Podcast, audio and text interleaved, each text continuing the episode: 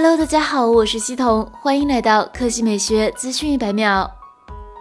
尽管微软、美光两家公司早前宣布获得了美国商务部的许可，不过对华为智能手机业务来说，谷歌的 GMS 才是关键。现在不能跟谷歌合作，华为将在二零二零年打造自己的 HMS 生态系统，取代谷歌 GMS，而国内多家公司也会从中受益。华为 HMS 在二零一九年八月的 HDC 开发者大会上正式提出，它类似于谷歌的 GMS 服务系统，不过整体的功能更多，是华为。终端与服务开放能力的合集，共计十四项服务，包括九个基础服务和五个增长服务。开发者只需集成 HMS SDK，即可使用华为的多个开放能力，包括华为账号、应用内支付、消息推送、好友关系等能力。以地图功能为例，华为将为开发者提供六大类、二十五种 API 接口，覆盖全球一百五十多个国家和地区，支持四十多种语言。助力全球开发者实现个性化地图呈现和交互。